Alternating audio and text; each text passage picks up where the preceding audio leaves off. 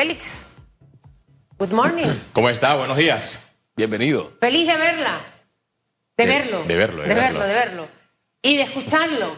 Y quisiera poner en perspectiva el tema educativo con el anuncio de ayer del gobierno, ¿le parece? Sí, mire, eh, yo estuve en esa conferencia de prensa donde las autoridades del Ministerio de Salud anunciaron la retención del pago de la segunda quincena del mes de noviembre para los educadores que están en huelga. Si bien es cierto, es una huelga donde los educadores eh, están solicitando a el órgano ejecutivo, es decir, al presidente de la República, la derogación de la ley 406 del contrato minero, pero ayer, paralelamente a este anuncio, me llama la atención que de, de manera eh, docente, el procurador de la administración, Rigoberto González, le explicó a los gremios magisteriales que la ruta o la vía en el fundamento legal del derecho constitucional es esperar un fallo de la Corte eh, Suprema de Justicia, la misma Corte que en dos ocasiones ha declarado inconstitucional el contrato minero y que no es viable jurídicamente derogarlo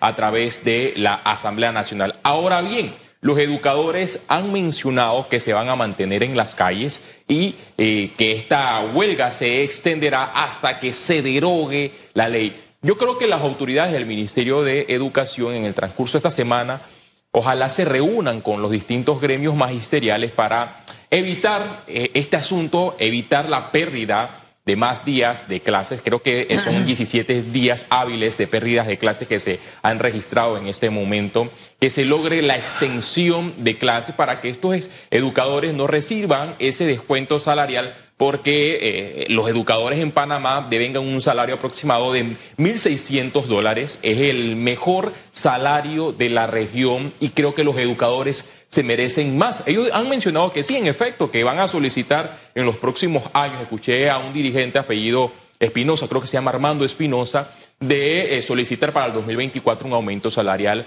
La profesión docente eh, para mí es una de las mejores. Yo hago análisis gracias a un docente que me enseñó a leer. Yo he estudiado desde el año 2001 gracias a docentes que contribuyeron a esa formación y creo que sí, ellos pueden solicitar un aumento salarial para el año 2024, pero ese aumento debe ir acompañado de un apre- aprendizaje de excelencia, de extender el periodo escolar y contribuir y ayudar a aportar que los estudiantes cada vez sean competitivos y tengan excelencia académica a la hora de llegar a las universidades. Y fíjese, el salario de Panamá de los educadores es de 1.600 dólares y quiero hacer un contraste con el salario de Cuba, del régimen cubano, 157 eh, dólares. En Venezuela está aproximadamente en 61 balboas. Es decir, que en Panamá o sea, afortunadamente tenemos una democracia que permite a los docentes solicitar un aumento porque antes ellos cobraban un salario muy bajo y en el transcurso de las administraciones este, este salario eh, se incrementó. O sea, somos un país privilegiado porque en esta democracia el, docente puede solicitar un aumento, el Ejecutivo analiza este aumento y que ha demostrado la historia que en el transcurso de los años las solicitudes de estos aumentos siempre son admitidas. Yo, no demonizo los altos salarios.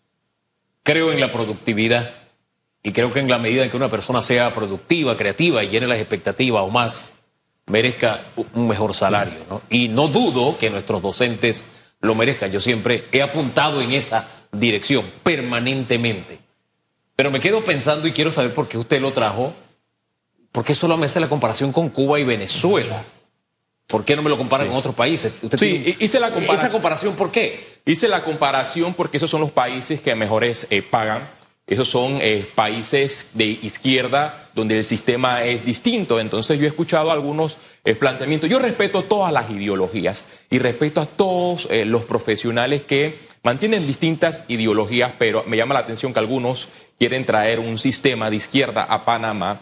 Pero en el sistema educativo, esos sistemas de izquierda pagan eh, salarios paupérrimos de 60 dólares, de 157 dólares. Y es más, los docentes que protestan en esos países son amedrentados por eh, eh, el tema de el régimen que se está en esos países. por mencionar algunos. Pero hay otros países, por ejemplo, como Costa Rica, que tiene un salario que es competitivo de 720 dólares, Uruguay 875, Brasil 711 dólares y Argentina 570 dólares.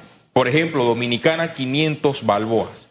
Eh, Honduras 272 dólares y Nicaragua, otra dictadura, 211 dólares. A mi juicio, los docentes en Panamá, claro que merecen un aumento. Ojalá que ese aumento supere los 2.000, 2.500 y hasta 3.000 eh, dólares. Yo no voy a cuestionar ese aumento eh, salarial, porque el docente da clase hasta, en algunos, en algunos casos, hasta eh, las 12 o 1 de la tarde, pero ese docente son las 10 de la noche y recibe un WhatsApp de un padre de familia que por qué esta tarea y debe explicar. O sea, el trabajo del docente es casi de 24 horas. Y si el docente es un docente entregado a la educación, que ama a sus estudiantes, que está dispuesto a dar clases, creo que justamente se merece un, aumento salarial. Pero para finalizar, sabes que ayer me llamó la atención un comentario de una señora. Y esa señora decía, ¿sabes qué? Que mi, el, profesor de mi hija está en huelga en, la, en el centro educativo público en horas de la mañana, pero él también da clase en horas de la tarde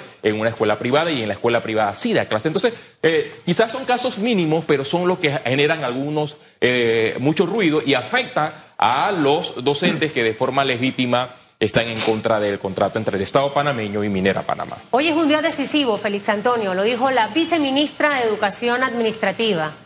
Dependiendo de los reportes que reciban en el transcurso de la tarde, se tomará la decisión si se posterga el año escolar, se alarga, y esa es una decisión que se debe tomar hoy. Esperan que con la noticia del día de ayer, hoy más docentes acudan a sus centros educativos. El 30% dice que está acudiendo.